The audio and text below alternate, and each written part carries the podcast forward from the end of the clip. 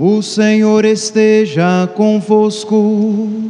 Ele está no meio de nós. Proclamação do Evangelho de Jesus Cristo segundo Lucas. Glória a vós, Senhor.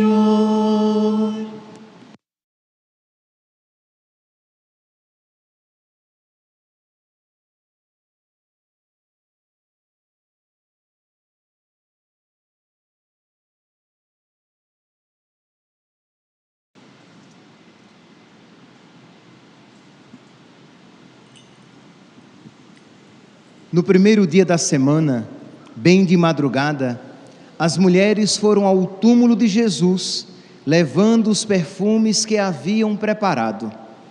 Elas encontraram a pedra do túmulo removida, mas, ao entrar, não encontraram o corpo do Senhor Jesus e ficaram sem saber o que estava acontecendo. Nisso, dois homens com roupas brilhantes pararam perto delas. Tomadas de medo, elas olhavam para o chão, mas os dois homens disseram: Por que estáis procurando entre os mortos aquele que está vivo? Ele não está aqui, ressuscitou. Lembrai-vos do que ele vos falou quando ainda estava na Galileia. O filho do homem deve ser entregue nas mãos dos pecadores, ser crucificado e ressuscitar ao terceiro dia. Então as mulheres se lembraram das palavras de Jesus, voltaram do túmulo e anunciaram tudo isso aos onze e a todos os outros. Eram Maria Madalena, Joana e Maria, mãe de Tiago. Também as outras mulheres que estavam com elas contaram essas coisas aos apóstolos, mas eles acharam que tudo isso era desvario e não acreditaram. Pedro, no entanto, levantou-se e correu ao túmulo. Olhou para dentro e viu apenas os lençóis. Então voltou para casa, admirado com o que havia acontecido. Palavra da salvação. Glória a vós, Senhor.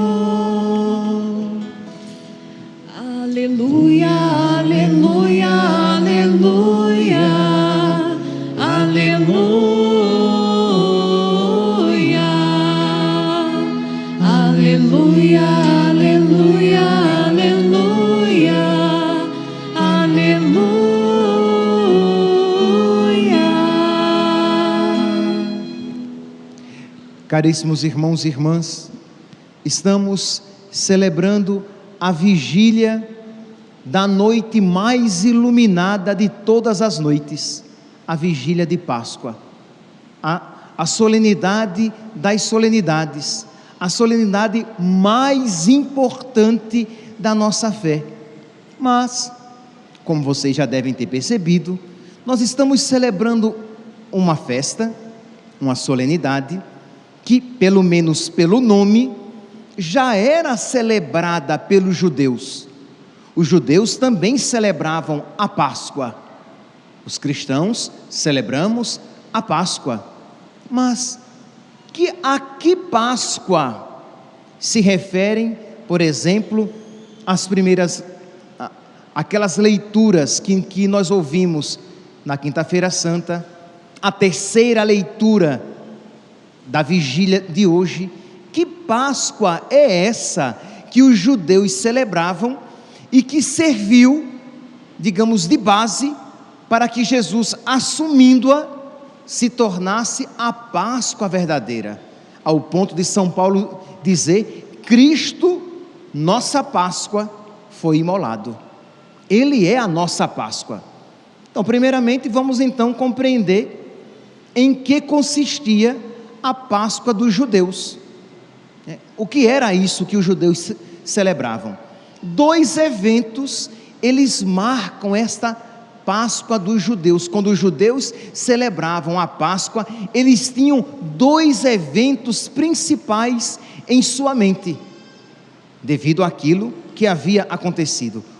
O primeiro é aquele que nós ouvimos na missa da Quinta-feira Santa, retirada do livro do Êxodo, no capítulo 12, que, que Deus manda os hebreus escolherem um cordeiro por família, aquele cordeiro seria consumido todo por aquela família, e o sangue daquele cordeiro seria utilizado para marcar as portas das casas dos judeus, porque o anjo exterminador, quando passasse, isto é, quando o anjo fizesse a sua Páscoa, porque a palavra Páscoa significa isso, a passagem, quando acontecesse a Páscoa, a passagem do anjo exterminador, as casas dos judeus, marcadas com o sangue do cordeiro, fossem poupadas. Os primogênitos das casas dos judeus não fossem mortos pela passagem do anjo exterminador. Êxodo, capítulo 12, versículo 12. Então fica fácil. Êxodo, capítulo 12, versículo 12.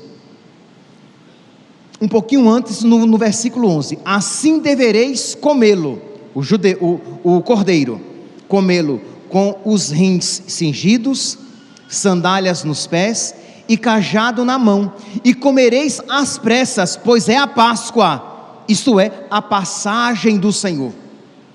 Que Êxodo capítulo 12, versículo 11. Isto é, é a Páscoa. Vamos comer o cordeiro, porque é a Páscoa, isto é, a passagem do Senhor. E em que consistirá esta passagem do Senhor? Na morte dos primogênitos, dos animais até os filhos dos egípcios e a libertação dos hebreus, em que o anjo passa matando os primogênitos do Egito e poupando os primogênitos dos hebreus. Versículo 12: E naquela noite, diz o Senhor, eu passarei pela terra do Egito e ferirei a terra do Egito e todos os primogênitos, desde os homens até os animais.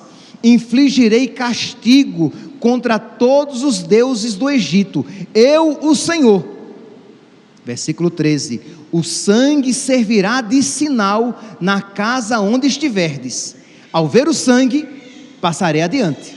Na casa não marcada, que não tiver o sangue, o anjo de Deus, o anjo exterminador, entrará e levará os primogênitos nas casas marcadas pelo sangue do cordeiro aqueles lá serão poupados.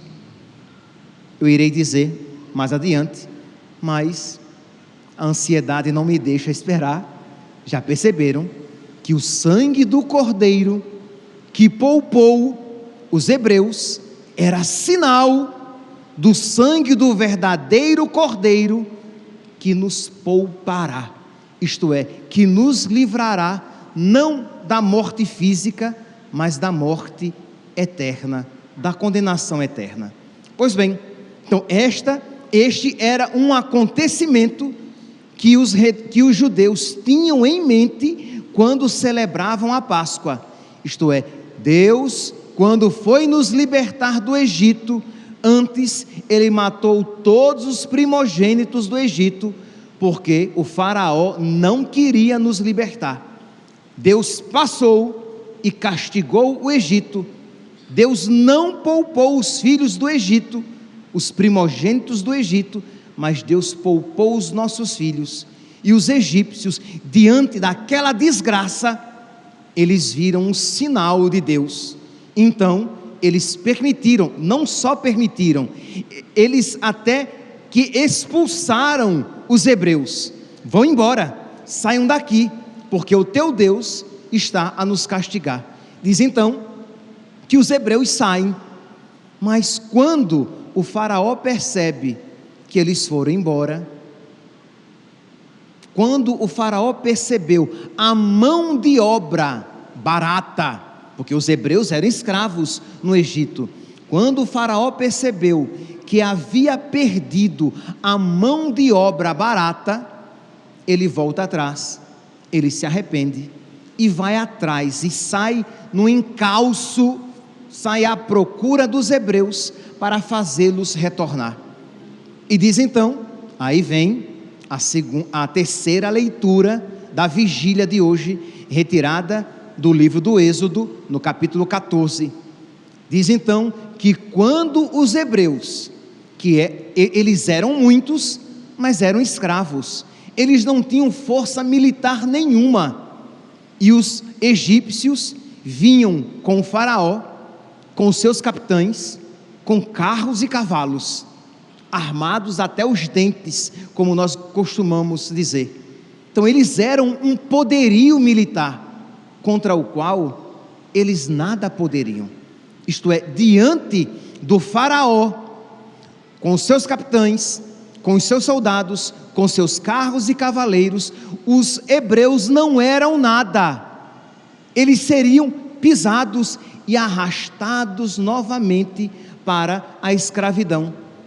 O faraó aqui, ele é imagem do diabo com os seus soldados, isto é, com seus demônios, contra os quais nós por nós mesmos nada podemos.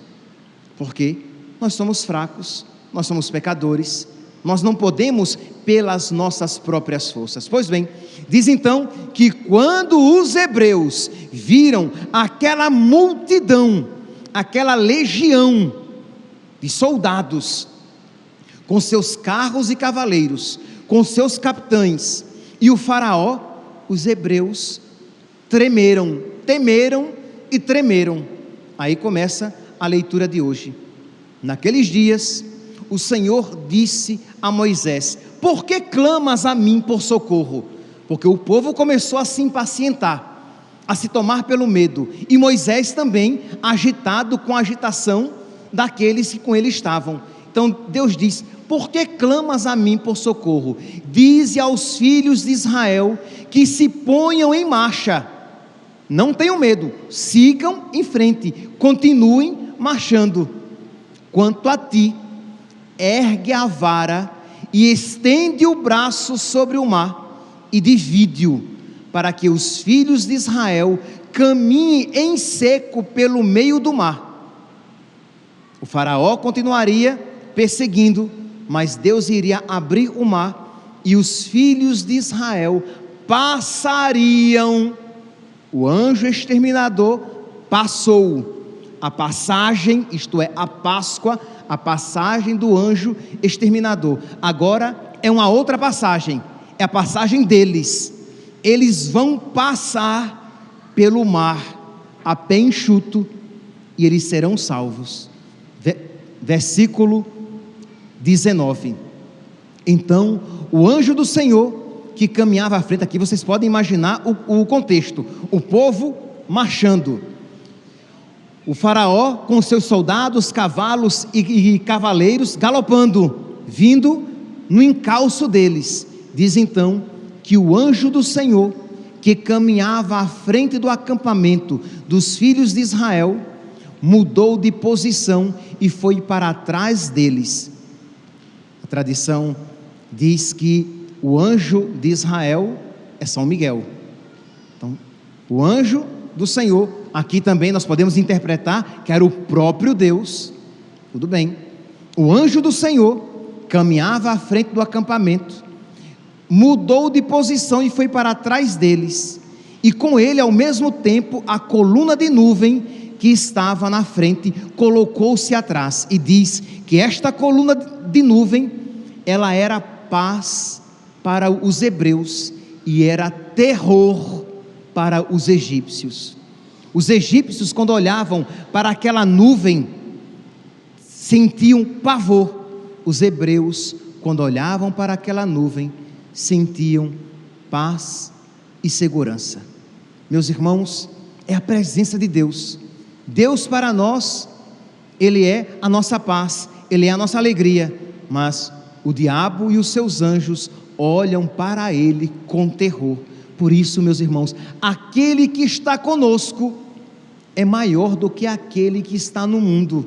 Nós, por nós mesmos, nada podemos contra o Faraó, o demônio, mas aquele que está conosco, aquele que está por nós, aquele que está em nós, ele é maior do que aquele que está no mundo, o diabo e os seus anjos. Por isso, temamos a Deus, temamos magoar a Deus, permaneçamos na amizade com Deus e Ele o mais fará. Coloquemo-nos debaixo da proteção de Deus e dos nossos inimigos o Senhor cuidará. Nós somos Sua nação, nós somos Sua propriedade. Se nós somos de Deus, Deus cuidará de nós, propriedade sua. Pois bem, diz então que isso estava acontecendo, versículo 22. Então os filhos de Israel, diz que à noite um vento forte soprou, que abriu o mar, formando duas colunas, uma à direita e outra à esquerda. E os filhos dos hebreus começaram a passar. Sim, apenas aqui um, uma explicação. À noite eles puderam parar, por quê? Porque Deus ficou entre eles. A nuvem ficou entre eles, o anjo do Senhor ficou entre eles, de modo que os, o Faraó e os egípcios não puderam marchar contra Israel, porque Deus estava ali no meio deles. Então Deus concedeu aquela noite, e durante aquela noite soprou um vento forte que abriu o mar. Aí vem aqui o versículo 22. Então os filhos de Israel entraram pelo meio do mar a pé enxuto, enquanto as águas formavam como que uma muralha à direita e outra à esquerda, e a nuvem saiu do meio. A nuvem saiu do meio para que os, os egípcios viessem atrás, para que o Faraó viesse atrás. Mas para quê? Para destruí-los para afogar Faraó, cavalo e cavaleiro. Então Deus permitiu aquela que houvesse um segundo momento de perseguição. Nós, se nós não olharmos espiritualmente, se nós não nos atentarmos ao trecho, nós não vamos perceber, isto é, de alguma maneira, o povo começou novamente a se impacientar, porque é verdade, o mar se abriu, mas a perseguição começou novamente. E o povo começou então a temer.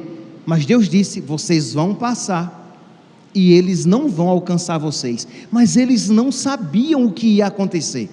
Eles viram apenas que o mar se abriu, que eles puderam passar a pé enxuto, mas os egípcios estavam também já naquele caminho e já muito próximo deles. E diz então, versículo 26: o Senhor disse a Moisés: estende a mão sobre o mar. Os hebreus passaram, os, o Faraó e os egípcios já estavam quase que do outro lado também, já estavam no meio do percurso, e Deus diz: estende a mão sobre o mar, para que as águas se voltem contra os egípcios, seus carros e cavaleiros. Moisés estendeu a mão sobre o mar e ao romper da manhã o mar voltou ao seu leito, enquanto os egípcios em fuga corriam ao encontro das águas, que voltaram ao seu leito e cobriram os carros, cavaleiros e todo o exército do Faraó, que tinha entrado no mar em perseguição a Israel, e não escapou um só. Isto é, a vitória foi acachapante, a vitória foi estrondosa, e aquilo marcou o povo de Deus. Isto é, eles se viram à beira da morte, eles se viram à beira da desgraça. Naquele momento mais escuro da perseguição, veio o auxílio de Deus e destruiu tudo aquilo, como a gente destrói um formigueiro com um copo d'água. Isto é, o que são os demônios para Deus? Nada. O que é o diabo para Deus? Nada. Ele é menor do que uma formiga para nós. O que é uma formiga para você? Nada, você esmaga a formiga com o seu pé. O diabo e os seus anjos para Deus não são absolutamente nada. E foi isso o que Israel experimentou, de modo que quando Israel celebra a sua Páscoa, ele traz em mente estes dois eventos: a passagem do anjo exterminador pelo Egito, que matou todos os primogênitos do Egito, e a passagem do, dos filhos dos hebreus pelo mar a pé enxuto, que matou o Faraó, os seus soldados, cavalos e cavaleiros. Meus irmãos, a igreja então, quando celebra a Páscoa, ela dá um novo significado, isto é, o Faraó, que era figura, com toda a sua maldade, ele era apenas figura do diabo. E passar pelo mar vermelho é a passagem da graça, do pecado para a graça, das trevas para a luz. É por isso que a celebração de hoje, ela é toda essa realidade. Nós entramos com a coluna de fogo, assim como uma coluna, uma, uma nuvem luminosa caminhava com, com Israel, uma nuvem luminosa entrou guiando-nos todos nós. Se nós hoje tivéssemos batismo, nós iríamos celebrar esta realidade que aconteceu com todos nós no dia do nosso batismo. Nós fomos tirados do mar, nós passamos pelo Mar Vermelho e caminhamos para a graça. Nós fomos arrancados do poderio de Satanás e fomos feitos filhos de Deus. Nós daqui a pouco na renovação das, das, nossas promessas batismais, nós iremos prometer que nós renunciamos a Satanás, a todas as suas obras e a todas as suas vaidades, a todas as suas seduções. Por quê? Porque nós queremos atualizar na nossa vida aquilo que aconteceu no nosso batismo. Quando nós fomos batizados, nós que antes éramos escravos e propriedade de Satanás, tornamos-nos livres e de Deus, propriedade de Deus. E a tentação é sempre o que? Tentar colocar no nosso coração a rebeldia contra Deus, quando deve haver total e completa docilidade. Eu creio, Senhor, no teu amor. Eu não acredito no Faraó. Eu creio, Senhor, no teu amor. Eu não acredito nas seduções do diabo. Por mais que elas queiram me iludir, como tantas vezes quis iludir o povo de Deus, o, o povo hebreu, que desejava voltar para o Egito, porque lá eles tinham panelas de carne e de cebola. Isto é, todas as vezes que nós olhamos para trás, desejando a vida antiga, desejando a escravidão, iludidos por falsas compensações que o diabo quer nos oferecer. Porque, meus santos, saibamos de uma coisa: o diabo nunca se apresentará a nós de rabo e chifre. O diabo nunca apresentará a nós o inferno como um lugar escaldante de fogo. Ele se apresentará como um homem bonito, uma mulher bonita, com uma proposta de prazeres e pseudo-felicidades falsas felicidades, porque ele sabe que se ele apresentar para você o pecado tal qual como ele é, você o recusará. Então ele mostra uma, um caminho para a condenação empacotado num pacote bonito com a fita vermelha. Ele apresenta um pecado maquiado, quando na verdade é a desgraça para a sua alma. Meus irmãos, hoje nós estamos celebrando a nossa Páscoa, a Páscoa de Cristo, Cristo que vence a morte para a vida e que somos nós chamados a com Cristo morrer para com Cristo ressuscitar. Mas se nós não quisermos com Cristo morrer, como poderemos com Cristo ressuscitar? Cristo passou da morte para a vida nós precisamos estar dispostos também a morrer, a morrer para o homem velho, a morrer para o pecado, a de verdade renunciar ao diabo, às suas obras e às suas seduções, para que nós possamos ressuscitar. São Paulo, na primeira leitura da missa de hoje, ele diz claramente, ele diz, versículo 8, Romanos capítulo 6, versículo 8: Se morremos com Cristo, cremos que também viveremos com Ele. Pois se fomos de certo modo, e versículo 6 agora, se fomos de certo modo identificados a Jesus Cristo por uma morte semelhante à sua, seremos semelhantes a ele também pela sua ressurreição. Sabemos que o nosso velho homem foi crucificado com Cristo, para que seja destruído o corpo de pecado de maneira a não mais vivermos no pecado. Meus irmãos, essa celebração não pode ser uma celebração teatral. As nossas palavras não podem ser palavras vazias, mas precisa ser uma celebração que haja uma verdade nos nossos corações. Nós de verdade precisamos dizer: Senhor, eu acolho a tua luz na minha vida quando o sírio entrou na igreja às escuras, às escuras, significa isso, que ele é a verdadeira luz do mundo, é a verdadeira luz da nossa alma, mas para isso nós precisamos renunciar às trevas do pecado. Se nós acolhermos a luz, as trevas precisam fugir.